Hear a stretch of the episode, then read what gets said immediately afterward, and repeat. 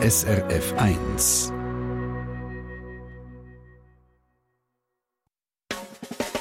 SRF 1, euer Radio mit der schönsten Sprache der Welt. Die schönste Sprache der Welt ist unsere Mundart. Ah, das geht doch aber wie Butter, oder? Und darum freue ich mich jetzt, um die Mundart in den Fokus zu rücken. Ich bin Priska Plump und Sie hören «Deine Mundart» auf SRF 1. Und heute da dreht sich alles um Mundartgeschichten auf Zürichdeutsch und zwar aus Italien. Wie soll jetzt das gehen? Mundartgeschichten auf Zürichdeutsch aus Italien. Der Johann Wittmer ist der Autor von diesen Geschichten und er ist mit seiner Frau auf Italien ausgewandert. Schon über 50 Jahre. Und in Italien hat er dann auch mehrere Bücher geschrieben mit Geschichten von früher aus dem Zürich-Oberland und das eben auf Zürichdeutsch. Und vielleicht gerade, weil er schon so lange im Ausland lebt, hat er ein ganz spezielles Verhältnis zum Dialekt. Es ist ein bisschen, äh, ein bisschen Heimweh wahrscheinlich drin. Also die Schweizer Krankheit es war für uns immer ein Stück Heimat. Er ist also auch in Italien im Zürichdeutschen daheim geblieben, der Johann Wittmer. Der Simon Lüthold aus der Mundart-Redaktion hat die vier Bücher von Johann Wittmer angeschaut und mit dem Autor geredet. Und Sie sind jetzt mit dabei. Ich wünsche Ihnen viel Freude. Vier Bände sind es. Barabbas, Hansdampf, Giereiti und ein Kranz. Bücher voller Charakterköpfe, Begebenheiten und alte Zürich-Oberländer Ausdrücke. Der Johann Wittmer hat mir erzählt, es seien nicht all von diesen Geschichten von A bis Z wahr, aber einen wahren Kern haben die meisten. Zum Teil sind es Begebenheiten, wo ich dann, damit es nicht eine pure Chronik ist, ein bisschen abgeändert habe. Ich habe ein bisschen andere Leute noch reingenommen. Ich habe es dann einfach in so eine Form gebracht, wo einigermaßen Wort entspricht, aber es ist eben nicht ein Zeitdokument in dem Sinn, dass es geschichtlich alles wahr ist. Vieles habe ich auch noch ein bisschen zweckbogen, damit es eine gute Geschichte gibt. Oder vielleicht auch, damit sich niemand angegriffen fühlt. Am Johann Wittmer seine Geschichten tun einem ein Feister auf in einer Zeit, die schon lange vorbei ist. Wo zum Beispiel die Kinder im Winter noch ein Ried aufgestaut haben, um einen Schleif wieder aufzubauen. Ein Eisfeld an einer Stelle, wo heute längstens eine Autobahn durchgeht.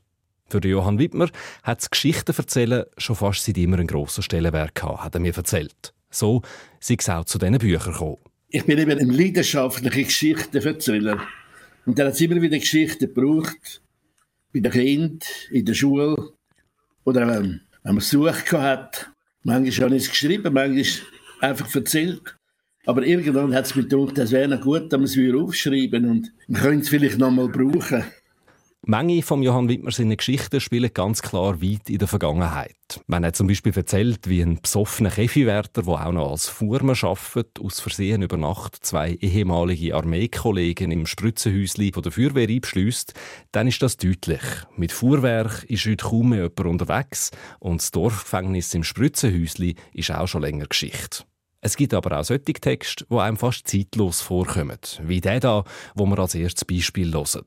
Marili heißt die Geschichte, gelesen vom Schauspieler Jonas Rüegg. Der Grösse an war sie eine fette Schülerin. Als ich sie angeredet habe, ist mir ihr verbrühlte Gesicht aufgefallen und aus ihren Augen haben Not und Verzweiflung geleuchtet. Sie hat noch bisschen pfnächzt und den Rest der Schnudernase einem Teddybär abputzt und mir dann erzählt, Momol, sie sei eine Kindergärtlerin vom Fräulein Linder, aber sie fangen erst am 10 an. Sie heisst Marili Denner und wohne gerade da in einem von diesen Reihenhäusern. Und dann hat sie wieder angefangen dass einem beim Zuhören Wind und Weh geworden ist. Sie hat dann ihr Wägli zusammengepackt, die Tüchli ganz sorgfältig zusammengelegt und dabei gekühlt und gesagt, ihre Mami sei krank und müsse gleich sterben. Daraufhin ist sie über den Wasser gehüpft, Rasen betreten verboten und hat dazu gesungen, Maria saß auf einem Stein. Am nächsten Morgen bin ich bisschen knapper in der Zeit und als ich am Brunnen bin, sind dort ein paar Schüler, die gegötscht und einander angespritzt haben. Keine Spur von Marili. Nur auf dem Steinbänkchen sind ein paar Blümchen gelegen, die hätten von ihr sein Am Tag darauf ist sie wieder am Brünneli gestanden und hat ihren Berg badet. Ich habe sie fast nicht mehr kennt. Sie war schön angelegt, ihre Haare sauber gezöpfelt und mit einem hellgrünen Haarbändel dran. Sie hat mich freundlich gegrüßt und mir dann erzählt, sie müsse den Bär baden.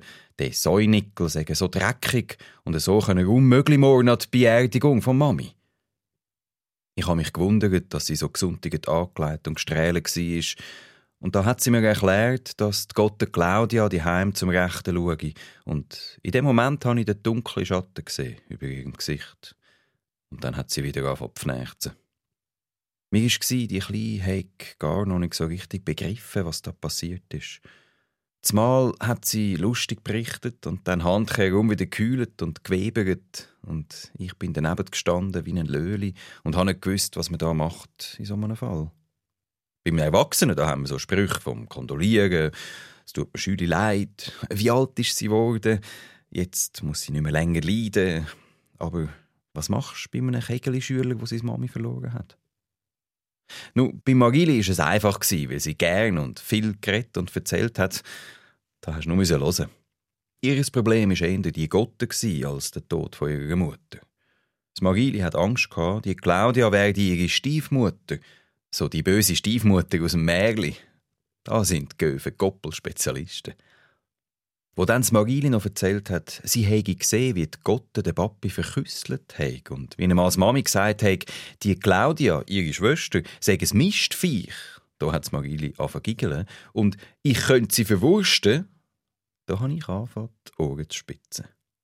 Ich habe mich dann nach dem Mami seiner Krankheit erkundigt und habe ein Bild bekommen von einem sterbenden Menschen auf der Intensivstation. Das Magili hat so anschaulich berichten, dass man die dürren, kalten und weißen Finger von Mami auf der Bettdecke gesehen hat. Das Geruchsen von dieser bleichen Frau. Der Gäufer, der aus dem Maulecken gelaufen ist, das Gesicht von Schmerzen verzogen, ein müdes Lächeln. Wir sind schier Tränen gekommen. Das Kind hat mir wirklich leid da und ich habe mir vorgenommen, bei ihrer Familie einen Kondolenzbesuch zu machen, aber jetzt habe ich weiter in die Schule müssen. Mir ist das Schicksal von dem Mädchen ziemlich näher gegangen und ich musste den ganzen Tag an sie denken. Nach der Schule haben wir noch Lehrerkonferenz. Weil die Kinski-Lehrerinnen auch da sind, habe ich die Gelegenheit benutzt, ein bisschen mehr von dem armen Kind und seinem harten Schicksal zu erfahren und habe Barbara Linder alles erzählt, was ich da erfahren habe. Der Barbara, ihre Augen sind immer grösser geworden die Keibetrucke. Ja, das ist wieder einmal einer von Marili. Die verflixte Märli-Tante. Die hat die meine schön vertwitscht. Nein, nein, da ist kein Fädeli waget bei dieser Geschichte. Ihre Mutter ist Pusper und Zwerg, die schafft halbtags bei Movi AG und ihr Mann ist auf dem Bauamt von der Stadt und und ich bin auf all die Lügengeschichten von dem Göf eingerasselt. Aber eins muss ich dem Kind lassen. Es ist besonders begabt. Es hat ein Talent zu einer Schauspielerin. Eine Fantasie, die manchem Schriftsteller fehlt. Und ist eine verdammt eine geschickte Lügnerin. Was echt daraus geworden ist. Vielleicht ist sie beim Film. Vielleicht in der Politik. Das Marili hat den Lehrer nach Strich und Faden verseppelt. Auf irgendeine Form von einer Pointe laufen die meisten von diesen Geschichten im Johann Wittmer seinen Erzählband raus. Viel davon, das hat er vorher ja auch schon selber zugegeben, wirken wie Anekdoten aus dem echten Leben. Besonderen Wert hat Johann Wittmer auf die Sprache gelegt, auf den Dialekt aus dem Zürich Oberland. Das Zürichdeutsche und eben speziell das Oberländere, das ist ihm sehr wichtig. Mir ist eben das Zürichdeutsche eigentlich schon eine, eine Herzensangelegenheit noch immer durch. Ich bin im Zürich Oberland in der untersten Gemeinde vom Oberland auf die Welt gekommen. Das ist die Gemeinde Lindau. Und das ist eigentlich das letzte Dorf, wo man Oberländert. Und man hat eigentlich da grossen Wert darauf gelegt, dass man richtig redet. In der Nähe haben wir Winterthur gehabt, und die haben schon wieder ihren eigenen Dialekt. Unser Oberländer, das geht bis auf Waldau. Und die Winterthur, die gerade neben dran sind, die haben, die haben einfach ein bisschen anders geredet. Und wahrscheinlich, um uns ein bisschen abgrenzen, hat man sich besondere Mühe gegeben, gut zu Oberländern. Aber das hat auch Schwierigkeiten mit sich gebracht. Als er als Oberländer aus Lindau auf Winterthur in die Schule kam, hat er das schnell zu spüren bekommen, was es heisst, wenn man anders redet als alle anderen. Meine Mitschüler haben mich zum Teil gar nicht verstanden, wenn ich die alten Ausdrücke gebraucht habe. Das richtige Oberländer, wo der Mund Mo heisst und Nodeln und Schaf ist Schof. Ja, im Frühling, wenn der Schnee geschmolzen ist, dann hat es bei uns geobert. Und dann haben meine Mitschüler, ja, was ist das? Die haben die Wörter gar nicht verstanden. Und da bin ich einfach ausgelacht worden in der Schule, wenn ich so geredet habe. Und habe mich dann versucht anzupassen. So hat er gemerkt, wie viel an dieser Sprache hängt. Und jetzt, seit er in Italien lebt, hat die Sprache noch eine andere Bedeutung für ihn bekommen. Es ist ein bisschen, äh, ein bisschen Heimweh wahrscheinlich drin. Also die Schweizer Krankheit. Meine Frau ist auch eine Zürcherin, also eine Wintertourerin. Und wir haben natürlich das Leben lang miteinander Zürichdeutsch geredet. Darum ist meine Sprache nicht verloren gegangen. Aber sie ist für uns immer ein Stück Heimat gewesen. Und darum ist mit diesen zürichdeutschen Geschichten, die Johann Wittmer in Italien zu Büchern gemacht hat, schon auch ein bisschen Heimweh verbunden. Das ist mit dem Grund, warum in seinen Geschichten so viele alte zürichdeutsche Wörter vorkommen. Eben zum Beispiel Pfnächse für Brieken, Ginöffle für irgendwo hinführen schauen oder Zwäge für gesund werden. Die alte Sprache sei ihm wichtig, aber er will überhaupt nicht einen auf Sprachbewahrer machen, sagt Johann Wittmer. Das ist eigentlich eine Herzensangelegenheit geworden jetzt bei mir, vor allem aufs Alter an, weil ich sehe, wie sich das verändert hat. Ich will nicht, dass man wieder so redet, aber ich will gerne das noch ein bisschen, noch ein bisschen aufbewahren, wie wir früher geredet haben. Wir haben so viele Wörter, haben wir jetzt in der Zwischenzeit verloren. Gut, ich brauche die Wörter von heute auch. Ich will nicht, gar nicht sagen, dass man muss reden wie früher. Ich will es einfach noch ein bisschen retten. Und sein Weg, um die alten Ausdrücke noch ein bisschen in unsere Zeit überretten, das sind eben seine Bücher und seine Geschichten. Aber das hat durchaus auch Schwierigkeiten mit sich gebracht. Mundart ist ja Sprache, wo man redet. Und für unsere Dialekt gibt es keine einheitliche Regel, welche Laut man wie muss schreiben Darum könnte, je nachdem, wer so eine Geschichte liest oder vorliest, das gleiche geschriebene Wort ganz anders ausgesprochen werden. Ein Problem ist zum Beispiel mit der Schreibweise. Da hatte ich zuerst ein Problem. Zum Beispiel das E. Da haben wir das Wort «gel» mit einem ganz breiten E. Aber man sagt «der Bär». Gal und Bär, das sind zwei verschiedene E. Und darum hat er mir die Bücher das eigentliche E mit den zwei Pünktchen für das Gal genommen. Und für den Bär habe ich das französische E mit Accent genommen, um das zu unterscheiden. In den ersten drei von diesen vier Bänden ist das überhaupt noch nicht konsequent durchgezogen. Und darum kann einem das an der einen oder anderen Stelle vielleicht tatsächlich ein bisschen verwirren, wenn man die Geschichte liest. Aber Johann Wittmer gibt auch zu, es sei ihm gar nicht von Anfang an bewusst gewesen, dass das könnte ein Problem geben könnte. Ich bin so nah, dass nah drauf gekommen, eben, dass ich nicht konsequent bin. Und haben mir dann Mühe gegeben. Und das merkt man dann im vierten Band. Von diesen Accent Grave tauchen dort auf einmal ziemlich viel auf. Mit dem liest man die Geschichte vielleicht dann nicht im Ganzen so ring. Dafür hat man, wenn man sich darauf einlädt, ein bisschen mehr Zeit, um sich das alte Zürich-Oberländerdeutsch auf der Zunge vergehen lassen. Hören wir zum Schluss nochmal eine Geschichte von Johann Wittmer aus dem letzten Band «Ein Kranz». Die Geschichte heisst «Unterweisung». Es liest nochmal Jonas Rüegg. Wo das dritte Kind unterwegs war, haben die beiden Buben, der Peter und sein kleiner Bruder, der Max, zu den Großeltern in die Ferien dürfen. Die beiden Alten haben noch bisschen gebügelt, aber sie haben es nicht mehr so gern genommen. Mit dem Grossvater in seiner Pension haben die zwei ohne Sorgen können leben und die Geissen und die Hühner sind eigentlich nur ein Zeitvertrieb gewesen. Die zwei Enkel haben im Geissenstall das frisch geborene Gitzi bestaunet. Der Max wollte wissen, wo jetzt über Nacht die kleine Geiss auf einmal herkomme, und da meint der Großvater, er solle doch einmal den Storch fragen. Da hat der Kleine sinniert, die Störche haben am Ende noch Kogen streng mit Kindern bringen, Gitzi legen und auch noch die jungen Störche. Schwätz doch kein Blech, ist ihm der Brüder übers Maul gefahren. Störche legen Eier und fertig. Aber der Grossetti hat doch gerade vorhin gesagt, Störche legen Gitzi und der weiß es sicher besser als du, hat der Max umgegeben. Halt, halt, halt, hat der Großvater gestoppt.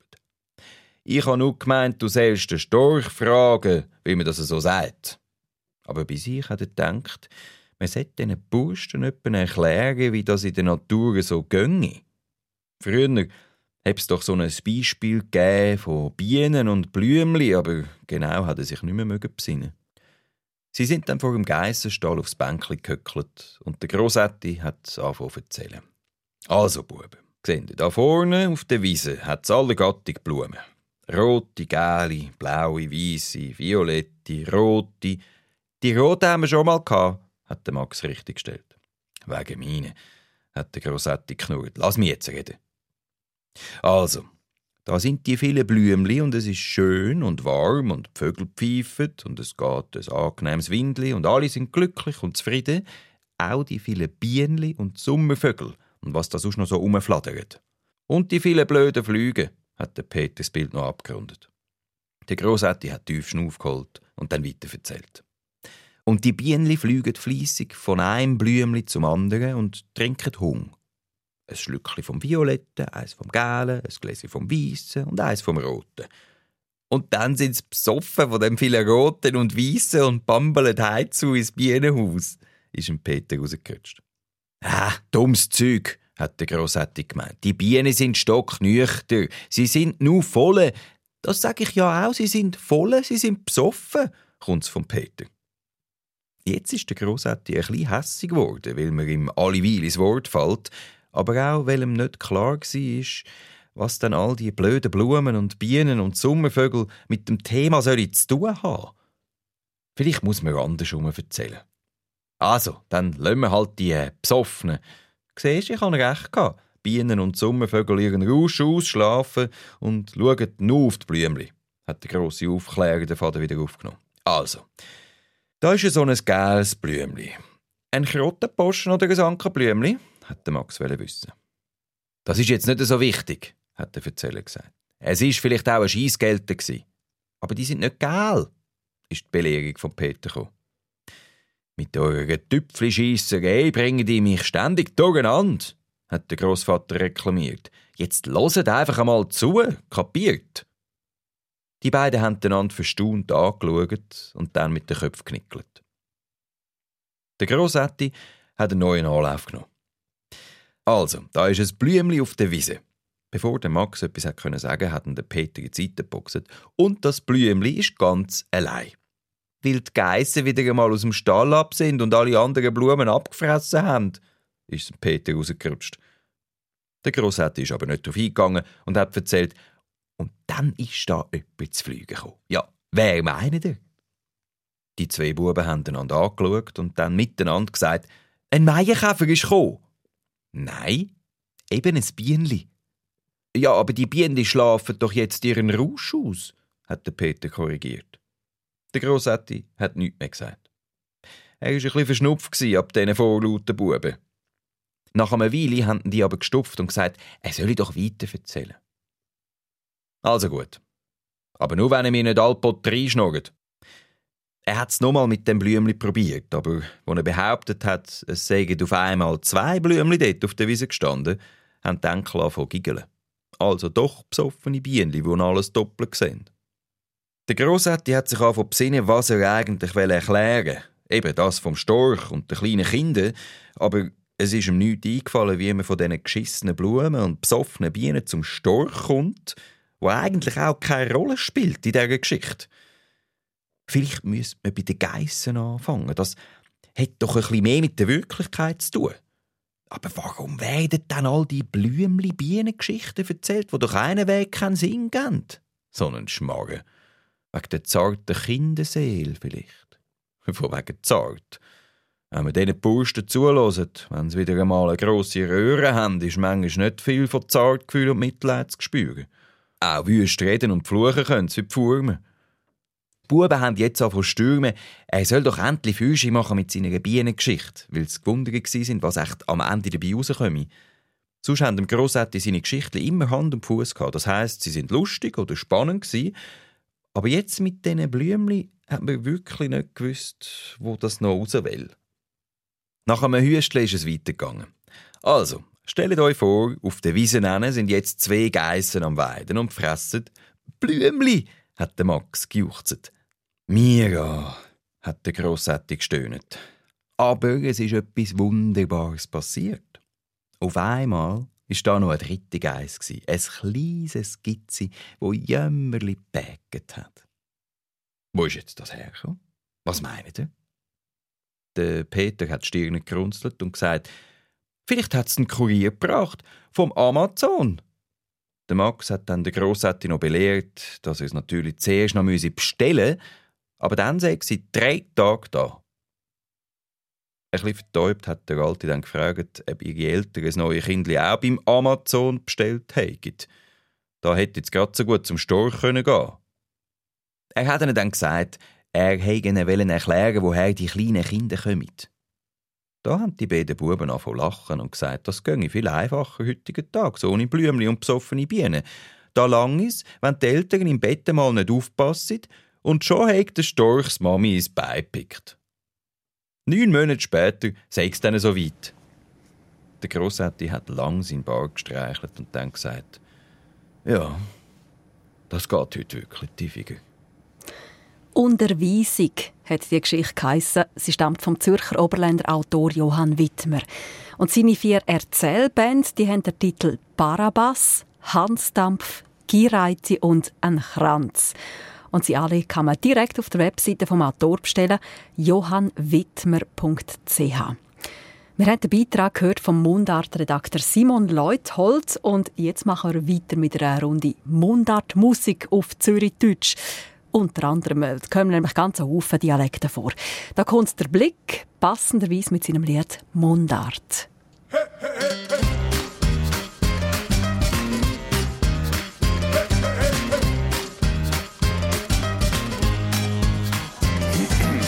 Hallo zusammen, ich komme von Zürich zum euch sagen. Der geilste Dialekt bin ich ein neues Level. Hab einfach Style, hip und geil. Überhaupt nicht sowieso, wenn du weißt, was ich meine. So, an der Bündner mal her, mach Platz und rutsch. Jetzt zeigt er, wer der beste Dialekt ist, du Tschutsch. Versnobte Schnösel, ich bin einzigartig. Und bei uns gibt's die gröbsten und geilsten Partys. Eo, Giggle.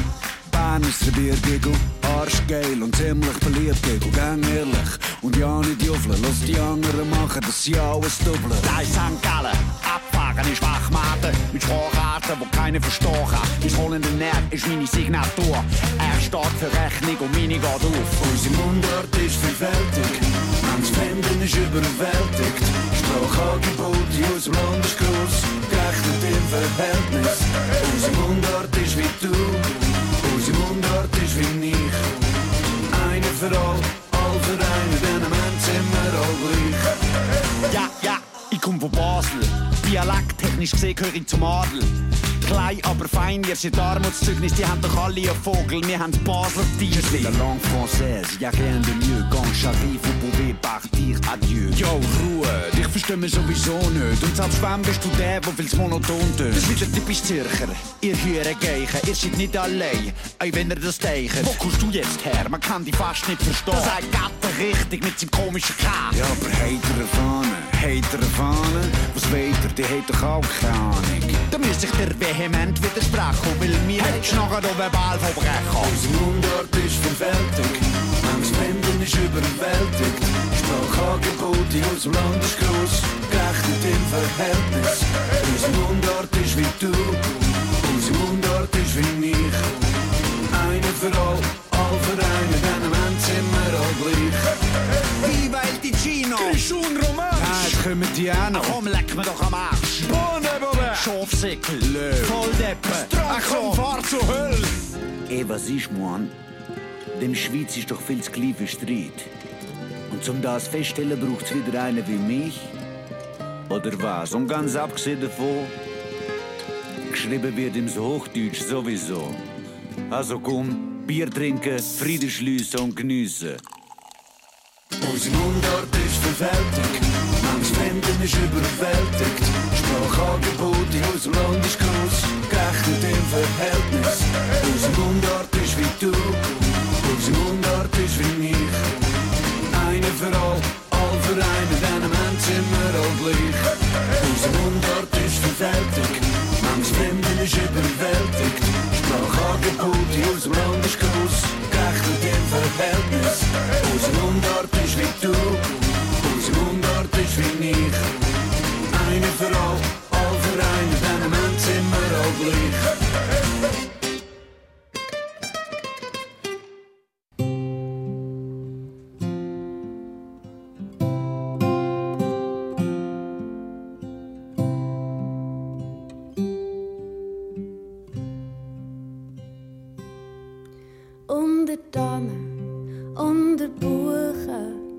Nicht traurig, still für mich. Merken endlich, wer ich suche. und erwarten nur dich. Auf dem Merit vor dem Garten habe ich Menge schon stehen. Dir Linzig warten und du fragst mir nichts danach. Das Bechi spritzt die weißen Fälle, kumpelt durch Wald im Brav, wischt mit allen seine Wellen, mir nicht zugen Wasser ab.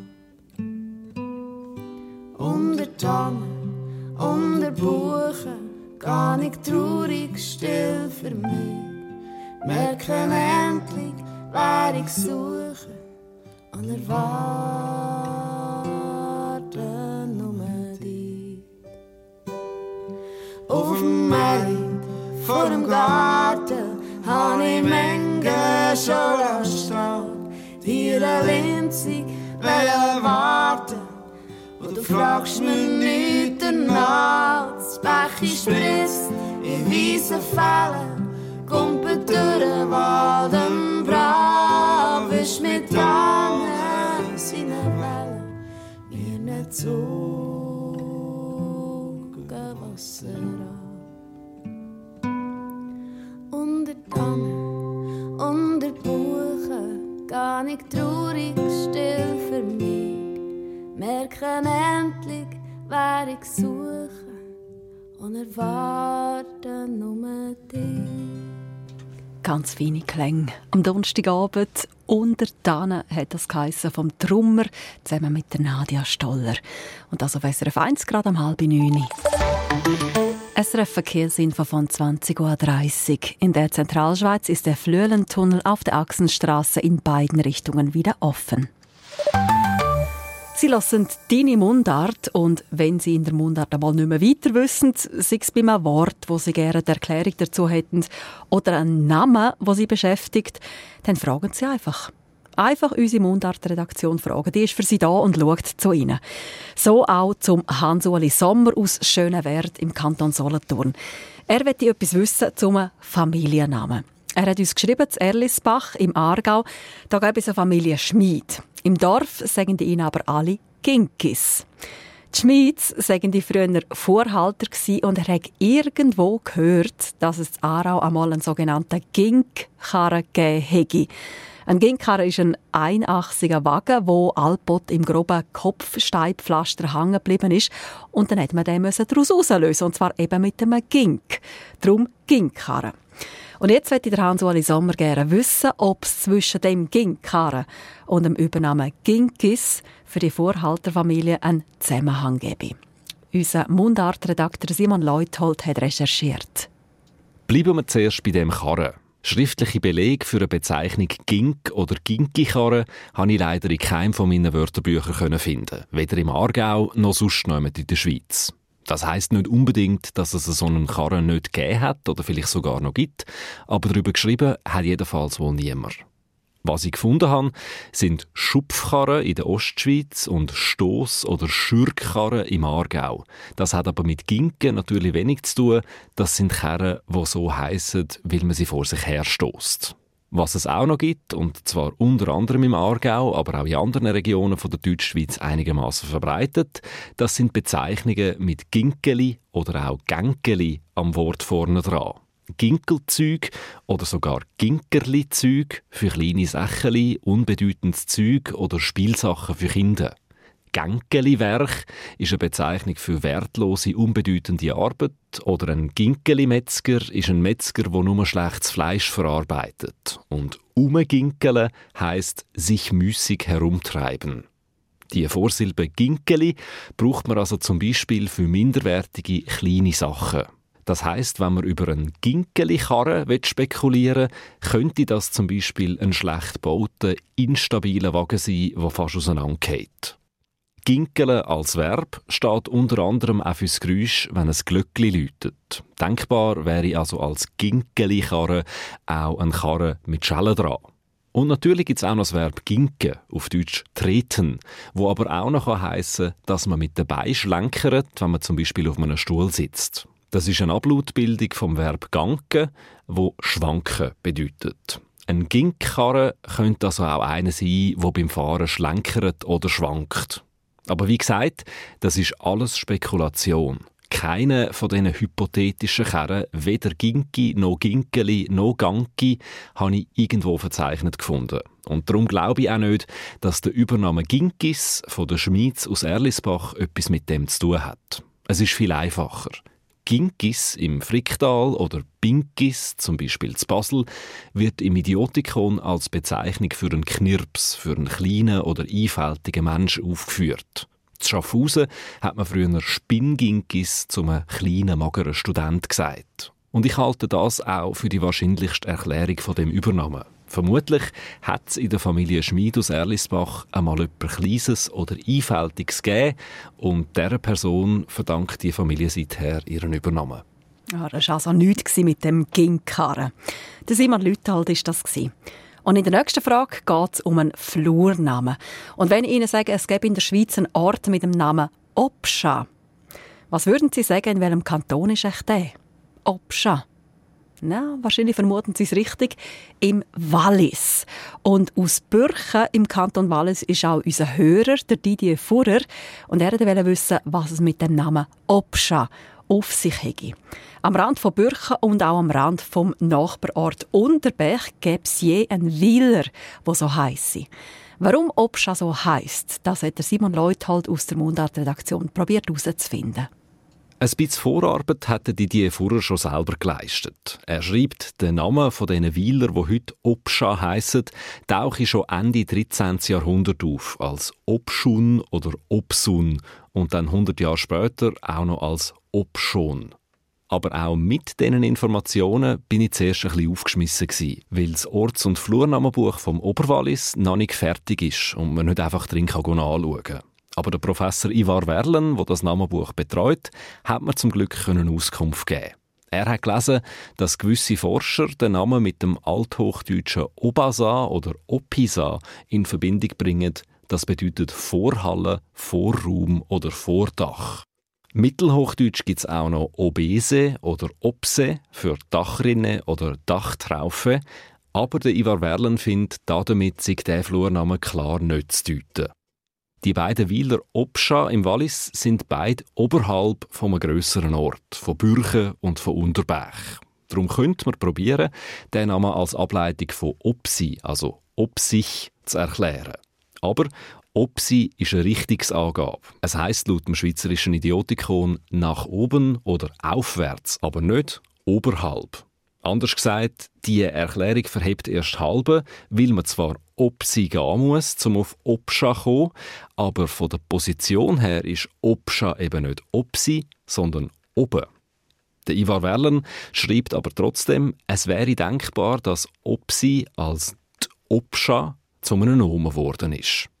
Was auch noch möglich wäre, der Ivar Werlen hält es für wahrscheinlicher und ich übrigens auch, es gibt eine Endsilbe Scha oder Schuh, wo im Oberwallis bei vielen Orts- und Flurnamen verbreitet ist. Die hängt man an Eigennamen und an Richtungsangaben dran. In dem Fall wäre das die Richtungsangabe ob mit der Endsilbe scha und zusammen würde das dann circa heißen die Siedlung, die sich oben befindet. Eben ein Ort oberhalb. In dem Fall oberhalb von Bürchen oder Unterbech. Die beiden Deutungen sind nie verbrieft. Das heißt, ganz letztgültig kann man nicht klären, ob Opscha wirklich aus dem Grund seinen Namen hat, aber es ist relativ sicher so. Opscha bezeichnet einfach einen Ort oberhalb. Ja, so mindestens liegen auch die beiden Obscha im Oberwallis, oberhalb von Bürchen und oberhalb von Unterbech.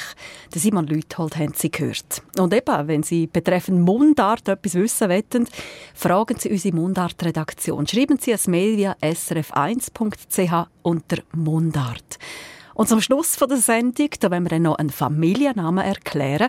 Jetzt aber zuerst einmal eine Portion Musik. Und zwar kommen wir vom Oberwallis, wo wir jetzt gerade gehört haben, ins Oberland vom Kanton Zürich. Da kommt der Toni Vescoli. Susanne.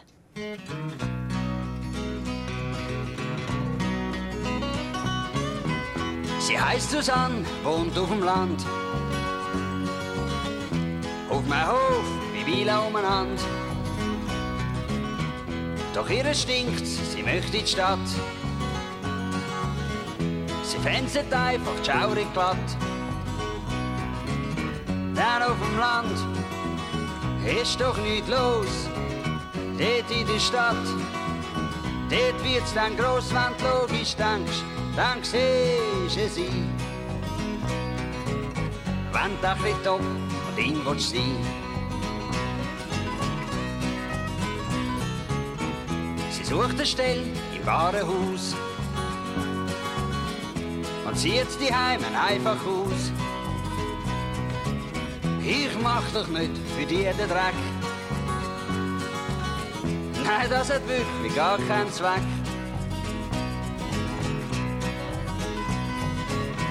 Sie kauft sich Jeans mit geflickten Beinen. Eine neue Frise auf den Stein. Mit dicken Sohlen kauft sie Schuhe. Jetzt endlich gehört sie auch dazu. Da in der Stadt, da ist halt groß. Dort auf dem Land ist doch nicht los, wenn du logisch denkst, dann siehst du sie. Wenn du ein bisschen top und in willst.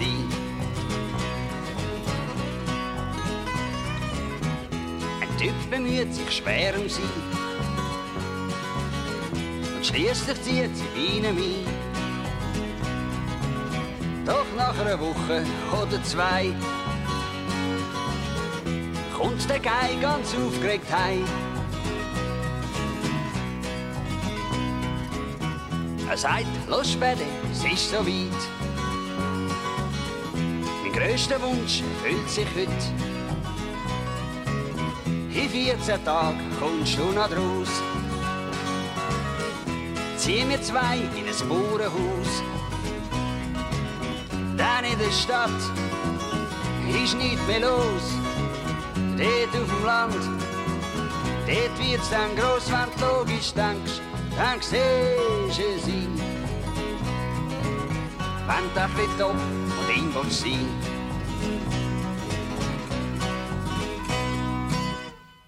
Well, hello again. Welcome to the Wild Wild West.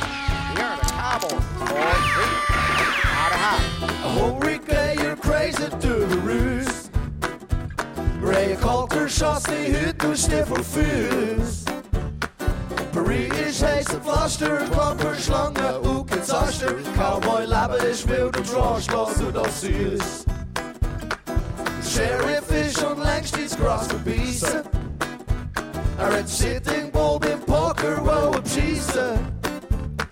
Het Sass aus seinem Ärmel genommen, ist zu einer neuen Friese gekommen. Das Sheriff-Leben ist das Kurzes hier bei uns.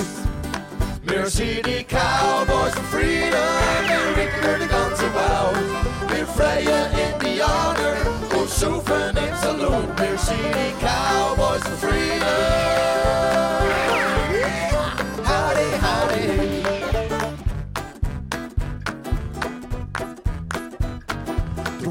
Winnen to the heter Rotterdam Vom Fehler Rusty Rita überkommen Er ist zwar ganz geschieden, doch er hat Hämorrhoiden Shatterhand looked her realize we're winning to squall Hello, baby.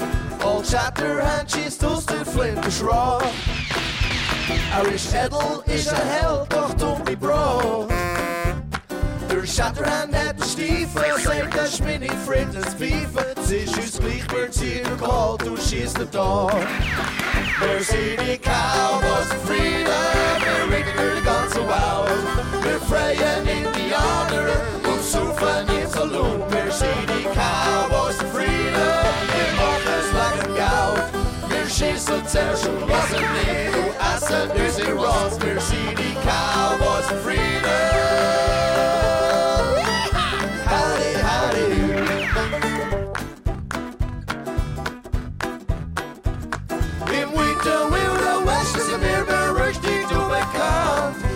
sheriff had pluck out for these na kappa yet he want.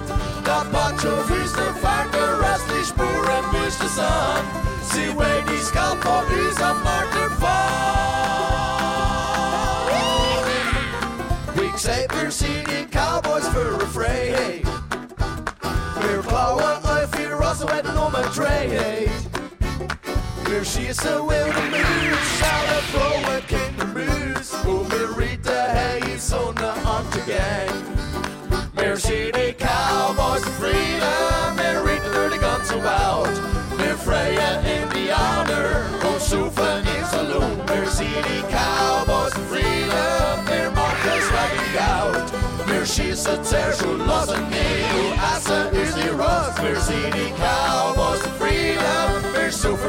saufen durch die ganze Welt. Wir fressen Indianer und reiten in Saloon. Wir sind die Cowboys of Freedom, wir schießen wegen Geld. Wir saufen zuerst und lassen nie und freien unsere Rost.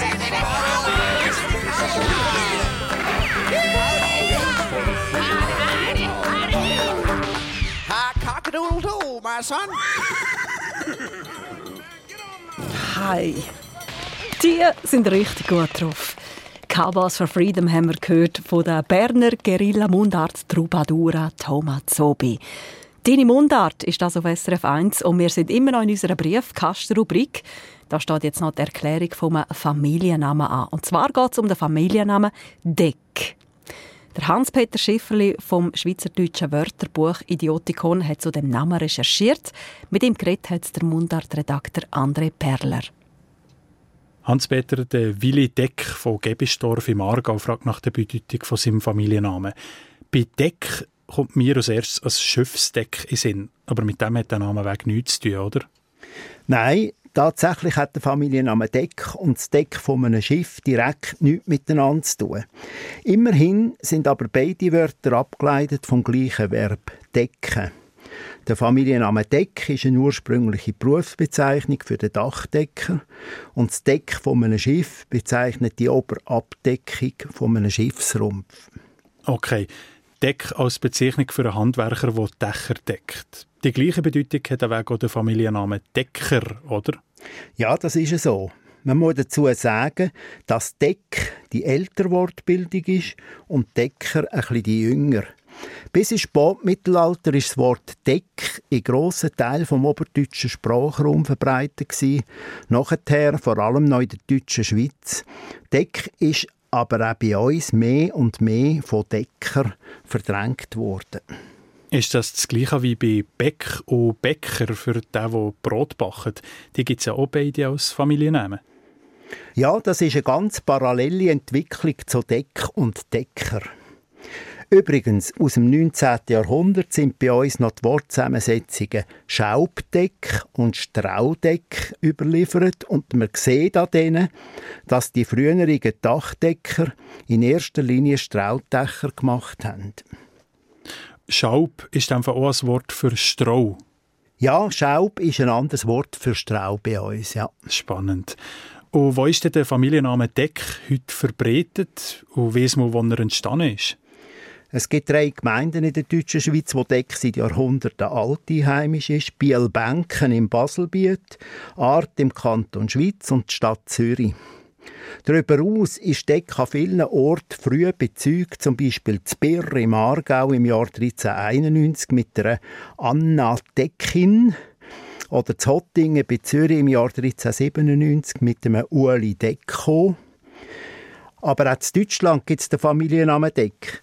Wie der Hörer Willi Deck schreibt, sei ja ein Vorfahr von ihm vom Dorf Mörsch bei Karlsruhe in die Schweiz eingewandert und 1832 zu Steppfurt im Thurgau eingebürgert worden. Das bedeutet, dass der Familienname Deck an ganz vielen Orten unabhängig voneinander entstanden ist. Das kann man so sagen, ja. Und dass Berufsbezeichnung Deck in der Zeit der Entstehung der Familiennamen bei uns und Süddeutschland noch dominiert hat, sieht man am Phänomen, dass der Familienname Deck sehr viel häufiger ist als der Familienname Decker, wo in der deutschen Schweiz nur gerade Basel altheimisch ist. Das sind der Hans-Peter Schifferli und der André Perler mit der Deutung vom Namen Deck, einem Familiennamen, der seinen Ursprung bei einer alten Bezeichnung vom Dachdecker hat. Und damit sind wir am Ende von unserer Mundartstunde angekommen. Redaktion von dieser Sendung Simon Lüthold, Musik Alexander Walbeck und am Mikrofon bin ich, Priska Plump.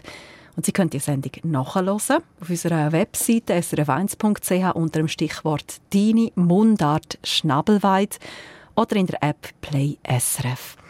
Und man kann auch vorausschauen auf die nächste Woche. Da gibt es dann wieder eine Episode vom Dini Mundart Podcast.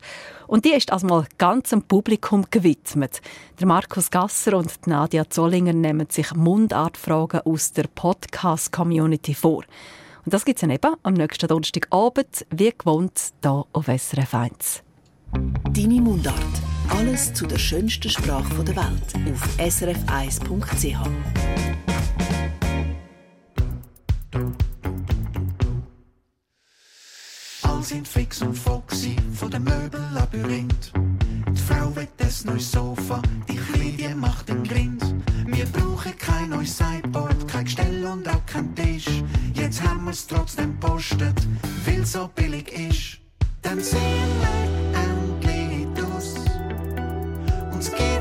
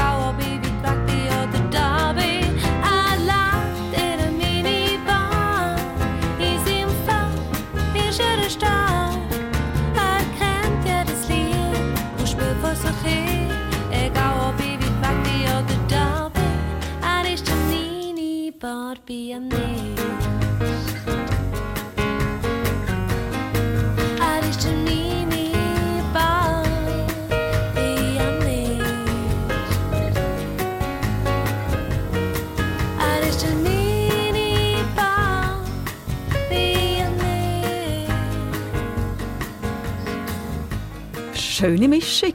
Chanson, Swing, Blues. Das ist der Minibar-Pianist, den wir gehört haben von Bernerin Miria Poffe. Man kennt sie als Chantemoiselle. Und wir bleiben noch gerade bei den Berner. Span machen den Abschluss von dieser Stunde. Da sind sie mit Jung. Manchmal merke ich am Morgen beim Aufstehen. Ich brauche länger jedes Jahr. Der, der mich zum Spiegel aus anschaut, hat auch schon ein paar graue Haare. Dabei, wenn ich ehrlich bin, ich habe selten das Gefühl, jetzt sei ich schon alt. Die innere Glut ist noch nicht kalt. Und gleich ich gern noch mal jung. Zwischendrin, so zum Plausch mal eine Stunde.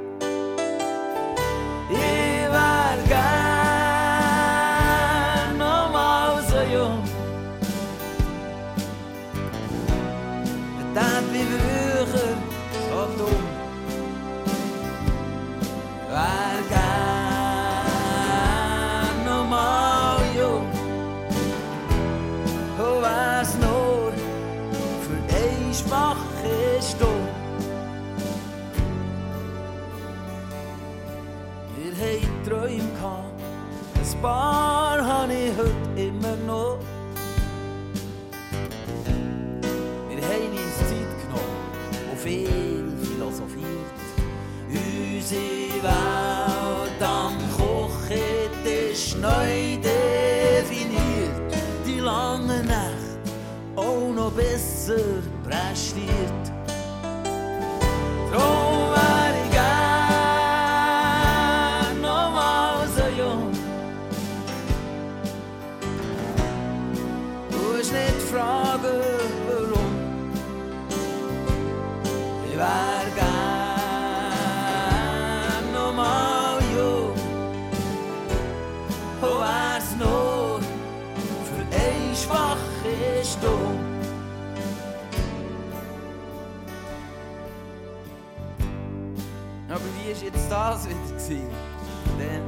der Stiftung.